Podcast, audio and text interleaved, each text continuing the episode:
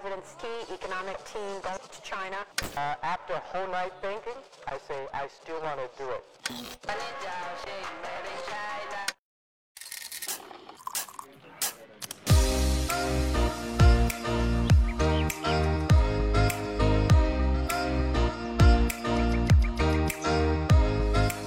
Hey there, this is Rui Ma, your China Tech Analyst. Welcome to TechBuzz China Livecasts by Pandaily. As the name suggests, these conversations are recorded live and then edited for your listening pleasure. Some of these chats are open to the public, and we welcome you to join us. So be sure to follow us on Twitter or sign up for our mailing list to get notified. Remember, members of TechBuzz China Insider get priority access. So if you're an investor or operator looking to join the smartest community online focused on China tech, go to TechBuzz China and see if you qualify.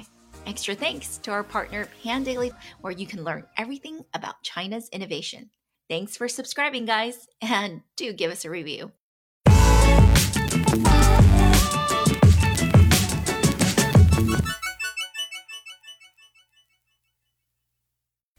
Thanks, Ray, so much for being here today, and also to the TechBuzz insiders who are joining us live on Zoom.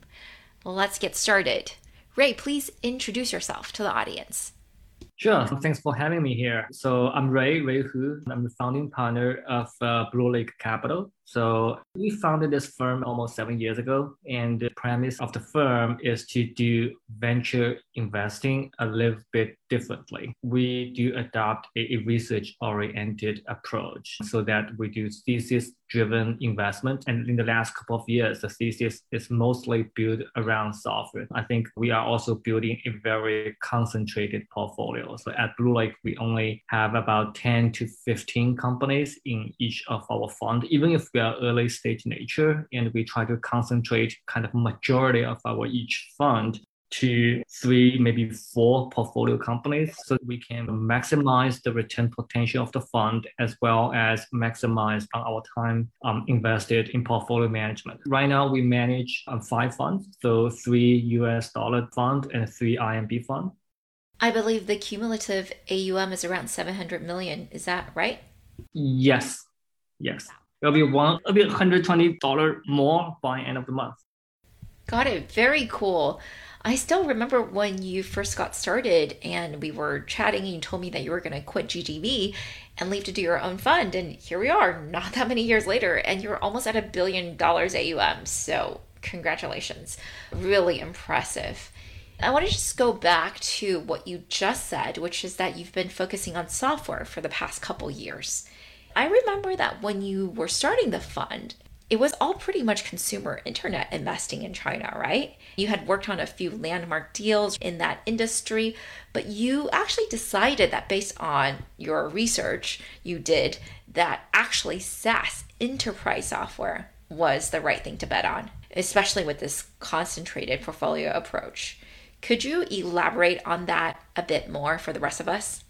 Sure. To be honest, when I initially got started back in 2014, I know how to build a portfolio differently. I know how to run a thesis driven approach, but I really hadn't back then decided to focus majority of our efforts on software yet. It's a trial and error process for us. US dollar fund one, even though it's a very well performing fund, I think it's gonna eventually generate 10x for our investors but we spread around. We have some social network, B2B marketplace, software, and e-commerce. It's an opportunity to experiment what we are really good at. And when we want to run our strategy to build a thesis driven kind of investments, what is the most powerful model that we can leverage research to maximize Initially, we actually didn't very explicitly focus on software. It was the beginning of 2016 when I reviewed, we have done really well. When we look at the market for the next three, five years, where we really do see good opportunities coming. So software obviously came on top of that. I think one really convincing and leading indicator or proxy we looked at is a maturity or the growth of the public cloud infrastructure because at GGV, like 10, 12 years ago, we looked at SaaS products in China as well. Before public cloud was available, like those SaaS companies unfortunately have to manage their own data center, the security, the storage, and everything. It's so complicated and expensive to build. But with the maturity of the public cloud, things become much easier. So back then in 2016, what we saw is Ali Cloud's growth is on fire. It's still growing like more than 80% year on year right now. The question we had for ourselves back then is what are the applications running? So we spent some time trying to dig into the numbers, talk with people, and eventually figured that the trend is coming. I think this is a really, really important kind of boost to the entire SaaS industry that with the infrastructure ready, all of a sudden, for example, like SMBs can afford to use software. It's easy to access what we saw back then and eventually make us make the decision to focus primarily on software. Got it. So you saw the infrastructure being built out, the cost going down, and decided that makes a lot of sense to invest primarily in enterprise software and SaaS is obviously a big part of that. So I've actually already given to the group here a bunch of profiles on your most notable investments, including, for example, Jushuitan, so they know all about it. But help us understand what you're looking for when you make these investments. And also, if you can, put in there also what you're seeing today.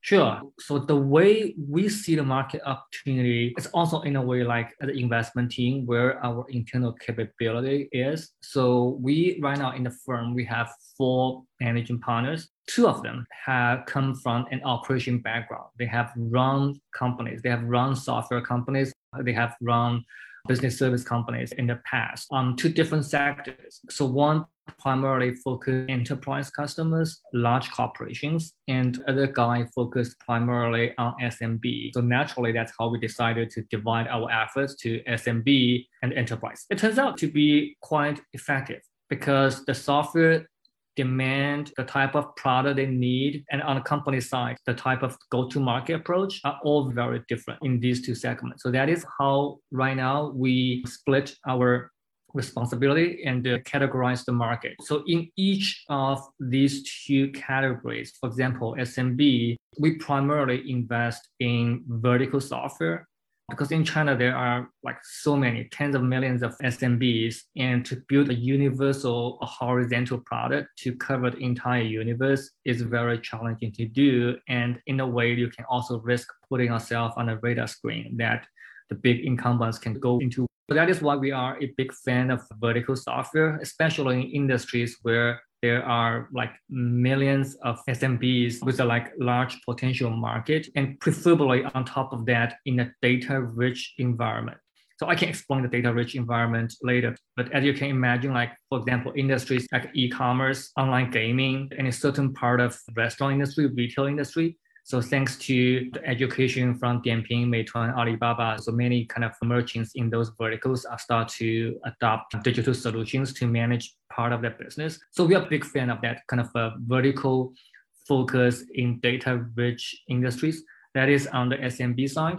So on the enterprise side, because the limited number of customers, we will eventually have try to go with horizontal solution, primarily the supporting functions, where we think is much easier to build a standardized product and kind of push that out towards the entire market. Supporting function, what I mean is basically in a large corporation, anything in the, in the back office, HR, finance, customer service, legal. So that is where we are focusing majority of our effort in the enterprise software world to identify opportunity to study comparable companies in other parts of the world and understand local demand, find entrepreneurs that we really like. That is where we build our portfolio. We have around close to 30 companies in SaaS right now. And I would say right now about close to 10 of them are already over 100 million RMB in AR. Well, that's pretty impressive because SaaS is actually notoriously difficult to monetize in China. Anyway, I think it's really interesting you said that part of the thesis for SMBs is to focus on verticals. And while I'd love to have you talk about one of your portfolio companies next, I'd also like to dig in on the point you made about the larger enterprises. You said that you're actually focusing on back office, right? That's surprising to me because I thought a lot of the larger enterprises are really tricky to deal with and they don't really want to pay for a standardized solution. They want something more custom made and are much more likely to push you towards a sort of uh, consulting esque model. Is that still true or is that quickly changing? The short answer is that to serve a corporate customer, initially when you land your product, you certainly need a fair amount of implementation. But that doesn't necessarily mean that you have to customize your product to fit the demand usually what we see is that the implementation is more for like API connection, training, and things like that, because the existing IT infrastructure in most enterprise customers are quite complicated. And if you are a, a system that is well embedded into their daily business operation, um, business process, you inevitably connect to their kind of existing HR system, finance system. So that part, I think, can hardly be skipped or undervalued. But we do see opportunities to build a standardized product to serve even enterprise customer. If your product is robust enough, you can quickly that feature to configure your product for different kind of a user case, uh, which is definitely doable. But it is also true, like back to your question, the willingness to pay in China. I would say for most of our SaaS portfolios on the enterprise side, when they approach a customer, it is rare that the target customer didn't have any subscription-based cloud-hosted software that is already in work. So the market has been pretty well educated. Also stuff like what about my data security, uh, things like that, uh, they already gone. People are increasingly aware that Ali Cloud could be much more secure than their own IDC.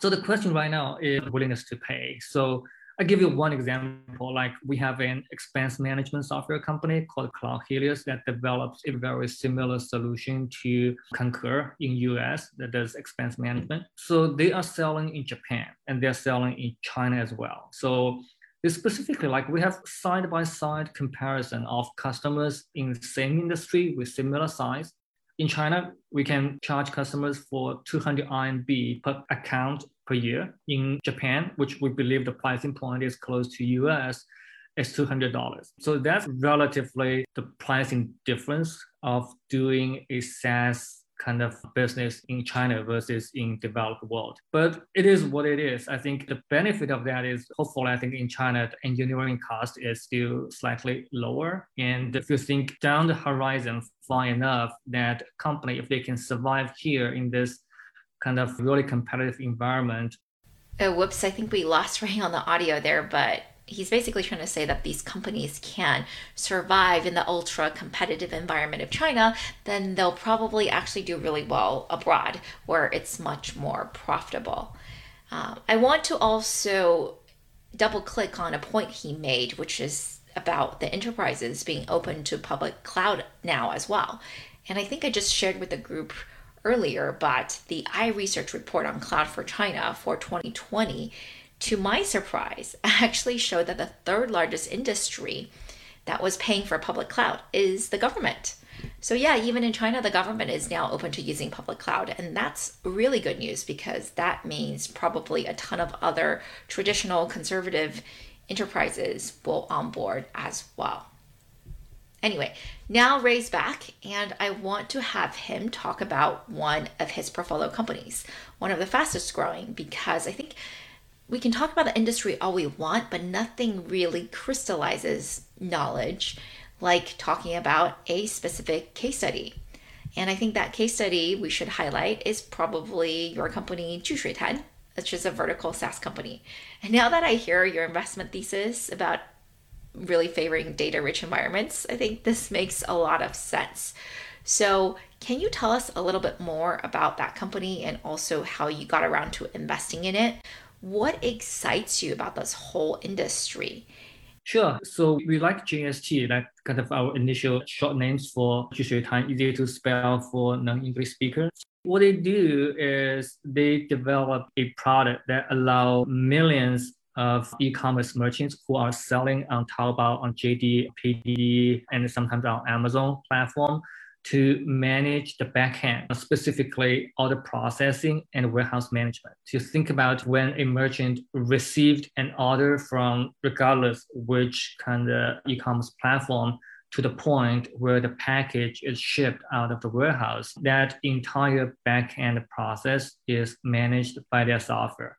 So we see this as a demand that is universal to almost all e-commerce merchants, especially when they have more than 200, which is a very low threshold, more than 200 packages per day to process. They need a, a software so that they don't make mistakes on order processing, on warehouse, on sorting. So that is where kind of the product kicks in. They are not the first one in the market. When we made investment, they were not even the largest. But I think the company really, or we think they held off to the temptation that they build a standardized product and they kick out customers who do not use their standardized version, who want to have like incremental or weird customization requirement. They kicked all of them out. Uh, and at the same time, I think they are expanding their product portfolio to make it more and more powerful to accommodate more and more user case. But they insist on selling like one version of product all the time. That is really laying the foundation for the business. And this is one thing we really like. And the second thing we really like about a business, which is back then I think quite bold and innovative to do. And increasingly we are seeing that in China has been almost a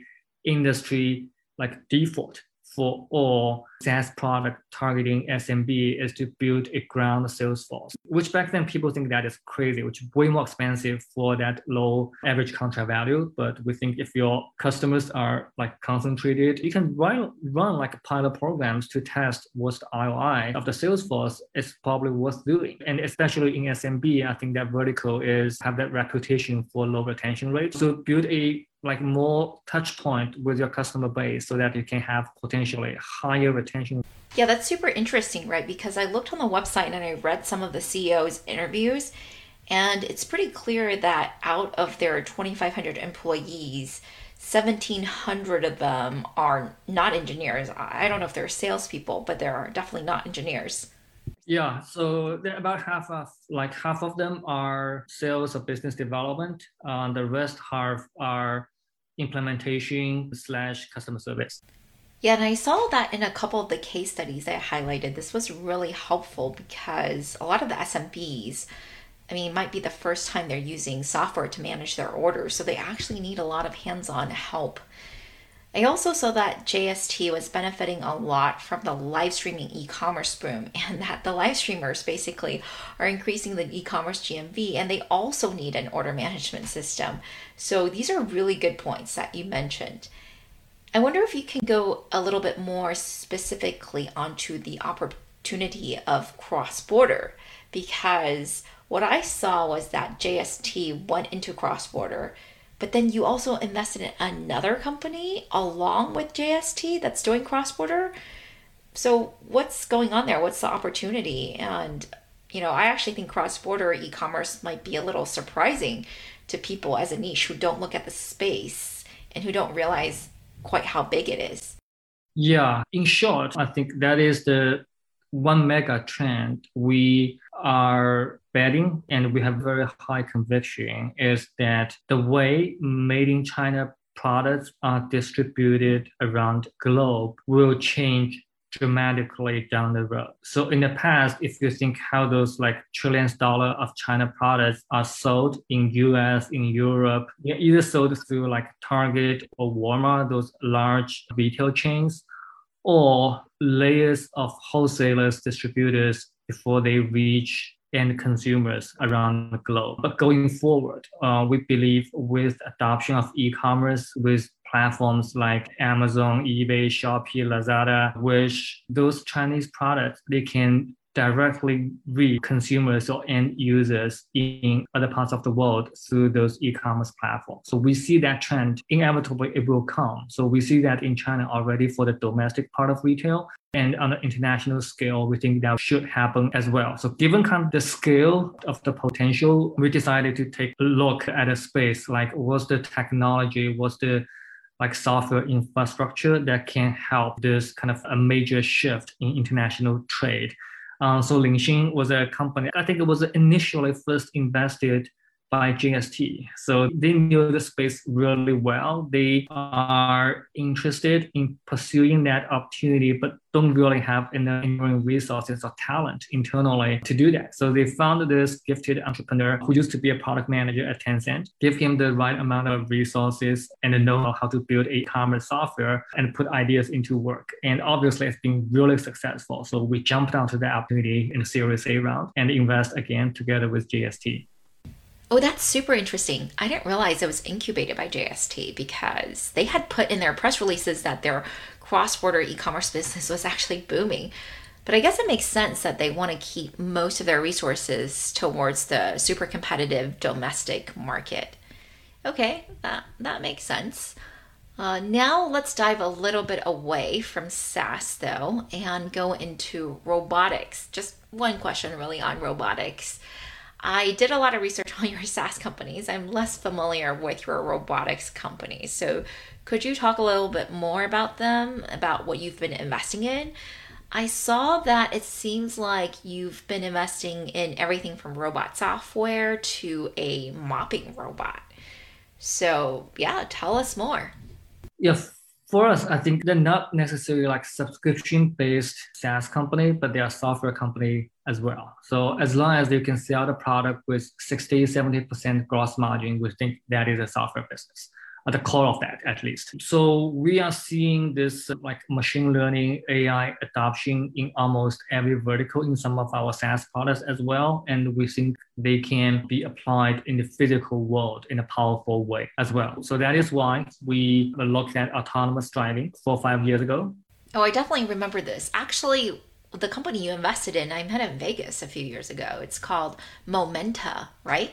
That's right. So that is where really give us an opportunity. It's an eye-opening experience for us as well. What autonomous, what kind of AI and machine technology can really do can be applied to change our daily life. So we think this is really a cool and innovative element uh, that can be applied in many applications around us. So if they can find a powerful user, we really would like to fund such opportunities so that they can use machine learning AI to change our life experience. So in short, I think that really is what inspired us to take a hard look at automation and see that be applied to some of our software product like customer service, payment processing, contract management. And we're also seeing them in some consumer user case like autonomous driving, mopping machines. Okay, we have questions from the audience. And I think I will just group these two questions together because I think they're two sides of the same coin. Going back to SaaS, you had said earlier that one of your portfolio companies, the one doing expense management, was actually actively selling in Japan as well as China. Are you seeing this in a lot of your other portfolio companies? Are they internationalizing? And if so, are they doing it in other mostly East Asian countries or maybe Southeast Asia? Or are they actually also trying to come to the West? So that's question number one. And the second part of it is really just the reverse do you think foreign SaaS players have a chance in China? Or should they probably not come? Because number one, they're not going to be able to sell their products for very much money. And two, they'll need to hire a very large on the ground sales force. So, your thoughts on these questions, please.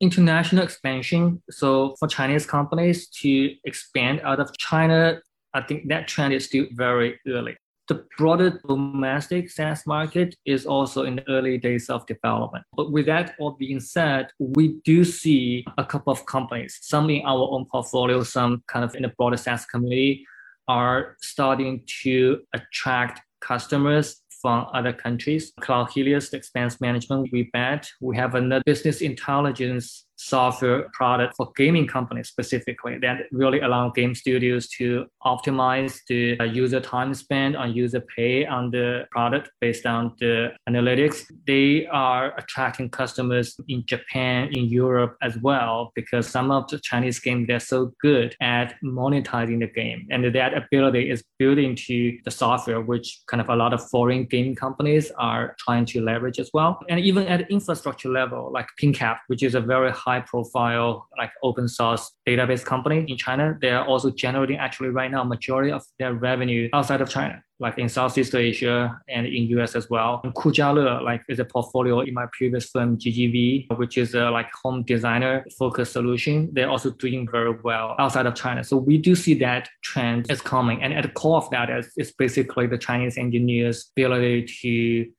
iterate the product fast. I think that is basically at the core of every competitive SaaS product offering. Back to the second question, do I think a US or international SaaS product can be successful in China? Yes, only if they are willing to invest in kind of a local R&D and product development. We really need to listen to the local customers and adapt to that quickly. So if all the like local demand need to picked up by the Beijing sales office, send back to Silicon Valley, wait for another three to six months for development, then that's hopeless. I'd love to double click a little bit on that because I'm getting a little bit of conflicting information. It sounds like for one of the examples you gave earlier about expense management, that company is actually growing because they have this product that just happens to fit well with the needs of a Japanese customer or the gaming company, you know, fits well with the needs of a European gaming company. So, is it actually that these Chinese companies are gaining market share outside of China because they are localizing for foreign customers, or is it just that the needs that they accommodated for their Chinese customers happen to match those abroad? Mm, what What do you think? In the gaming solution that I talk about, I think the demand for the customers domestic and abroad are fairly similar. In expense management product, like which we're selling in Japan, as you can imagine, like the tax code and a lot of the regulations are, are very, very different in the Japan market. Even the go-to-market approach is very different. So we do need to set up specific resources to localize our product and, and to make that kind of a fit the Japanese market better. It really varies product by product, but you do need to have that mentality to invest in resources and react quickly to whatever feedback your customer gives you. You're saying that's an advantage of the Chinese companies, at least in your portfolio that you can observe across the board, yes. You, you think about so far what type of Chinese like software are successful abroad. TikTok is one of them, and maybe hundreds of Chinese games is another set. I think both of them are basically very good at iterating their product and uh, adapt to local demand. And the core of that is actually the engineering resource and that mentality. Cool. All right. We have questions from the audience. Hey, Ray, thanks a lot for taking the time. My question is so in the US, within the cloud market, at times you'll see competition from some of the infrastructure cloud providers who will end up moving up market or develop their own sort of SaaS product themselves, uh, which can sometimes have a tense relationship with some of the SaaS companies based in the US. I'm curious whether you see anything similar in China or how you even think about that longer term in terms of benefiting from the infrastructure that's being sold, but also potentially seeing them as a competitor. Very good question. I think we are increasingly seeing big public cloud players to step into in the last one to two years developer tools like low code tools security tools and in the last 12 months i think certain applications where they see a lot of potential are they're trying to build some of their own proprietary applications for their customers, including some of the verticals I mentioned, like expense management, hiring management, contract management. So when they have like millions of customers, if they see this is a common demand, a lot of their customers are asking for, yes, that is one kind of trend. We are increasingly seeing did that worry us? Yes. Did that mean our portfolios are out of business? I don't think so. So as long as they can really build a solid product with high customer satisfaction rate, I think we should be able to do fine. David, you have a question. I had a question about uh, customers. You mentioned earlier about how you're going after the SMBs. What are the customer pain points today that these customers you're trying to solve for? What are the biggest problems that these customers or biggest pain points they face today that aren't being addressed? Yeah. So in general, I think that is also not something we analyzed top down and then applied to our investment thesis. It's actually the other way around. When we observed what type of our software, like which part of our software portfolios are doing better than the other and why is that? So one common pattern we have identified is that for SMB software, usually if you are addressing their sales and marketing demand, or if you are positioned as a solution to help them increase sales, it's much easier selling process. It's much more welcomed by the market. On the other way around, if you are targeting corporate customers, boosting sales is a very hard value proposition to deliver. It's usually help them to increase efficiency or lower cost. For the SMB segments or, or vertical, uh, most of the products that we backed are doing well usually targeting at somewhere along the value proposition of helping them to increase their sales. Even in JST's case, order processing and warehouse management, that's basically help them to increase the bandwidth of their backend. We also have a kind of a customer service bot called the Leyan that uses NLP to address usually pre-sales inbound queries that really allow like millions of merchants to answer questions basically pick up inbound leads in peak hours where their service center is out of capacity or during off hours after 11 p.m. or before 8 o'clock in the morning. So if you can clearly position that and it delivers value, it's usually an easy, it's usually an easy sell. Okay, so we have another question about what is the appropriate background of the entrepreneurs that are likely to be successful doing SaaS in China today? So, for example, in our WeChat prep call, we had talked about Kujiale. They're one of the bigger SaaS companies in China. The space is home decor.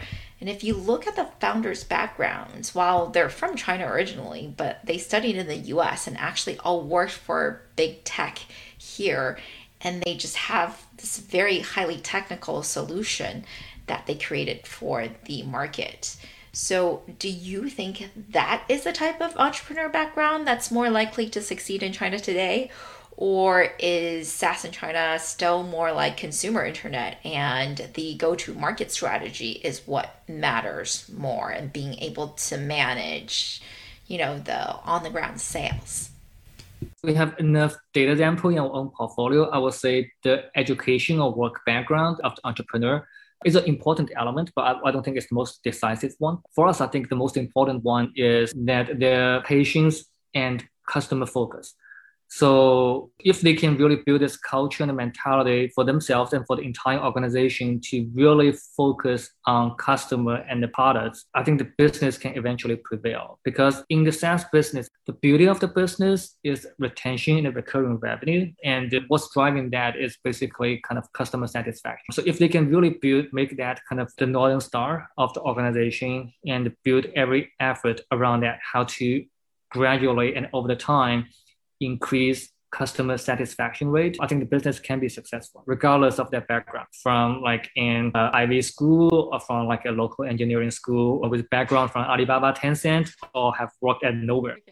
One of the things that I've struggled a little bit with, at least with SMB in China, has been quite high churn rate or low retention just by nature of the fact that the you know SMBs don't stick around as long have you seen something different or what do you look to or think about when you're thinking about those retention rates for the SMB focused companies? Yeah, I'm glad you, you asked. I would say there are actually two retention. One is logo retention, one is dollar retention. So logo retention in the SMB market, that is tough. In general, SMBs, they have a certain death ratio, usually like 20, 30% every year. That is the nature of the business. There's no way a software company can change it. Pick your customers really carefully. You can maybe increase that or like increase your logo retention rate by five, maybe 10%. That's it.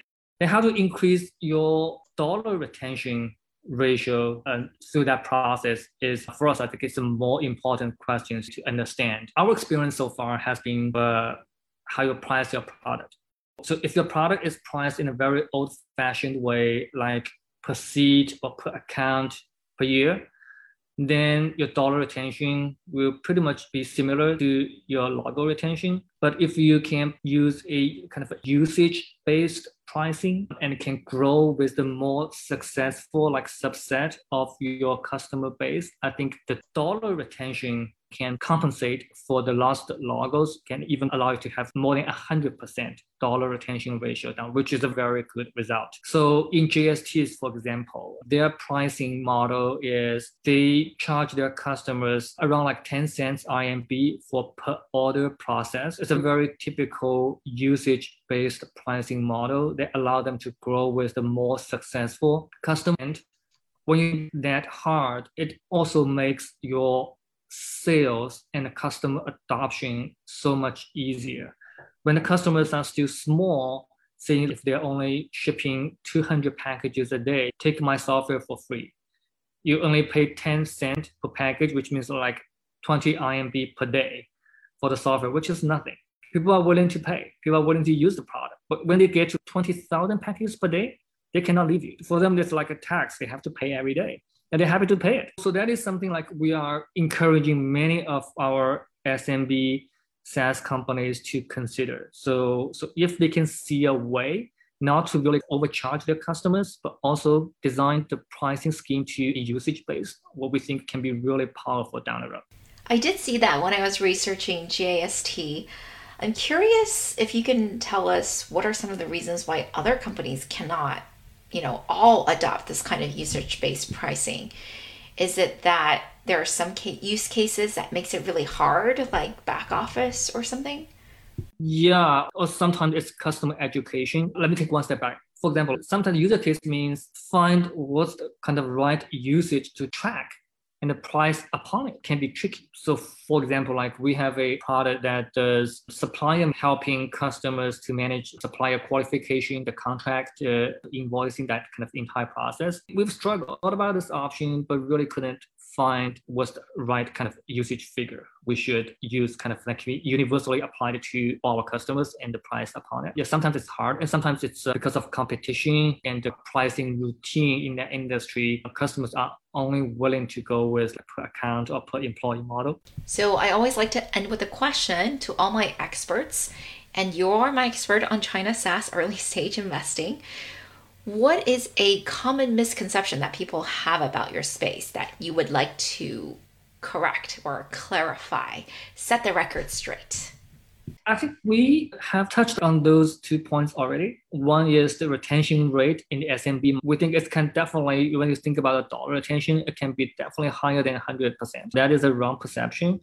The other perception is TAM, like potential market size for SaaS products. Investors, what we found really funny looking back is investors really like to talk about TAM. Most successful entrepreneurs don't even think about TAM. They're really focusing on what's the sales opportunity ahead of them and how to catch them and how to use that product to expand their customer base. So what that tells us is even in today's China market, given the early nature, it's really hard to predict the adoption rate of a certain product, which making calculating uh, the TAM a guesstimation. And if you think far enough, China is not really the limit of where those SaaS companies can grow. So in a way that if you're really building a powerful product for a strong user case, I think the business can eventually become very big. So that is usually my message to many of my entrepreneurs as well. So when they are during fundraising, they got these questions a lot to, to ask them to gauge or to calculate the TAM for the investors. But that is only an investor question. We don't think that's really an entrepreneur question. Okay, it sounds like you're saying that you're very optimistic that a lot of these companies, if they find the right use case and they are good at discovering who their customers are globally, they can basically be a quite big international company. So that's exciting. I think we are out of time. So, Ray, I do want to thank you again for joining us. And maybe if you have any last comments for us, if you want to share any information about your company, where entrepreneurs can find you, all that good stuff. Oh, yeah. So if you're interested to learn more about our company, what we have invested, take a look at our website, bluelakecap.com. It should be very soon that we are going to publish a SaaS index on our website, which we track some of the most successful public software companies. Not all of them are like 100% SaaS, but we think that is a representative set of companies for us to track where the broad industry is heading towards by market valuation. So this is a index we will continue to build and track and uh, hopefully i think over the time that can be used as a proxy to tell like where the china SaaS industry is heading towards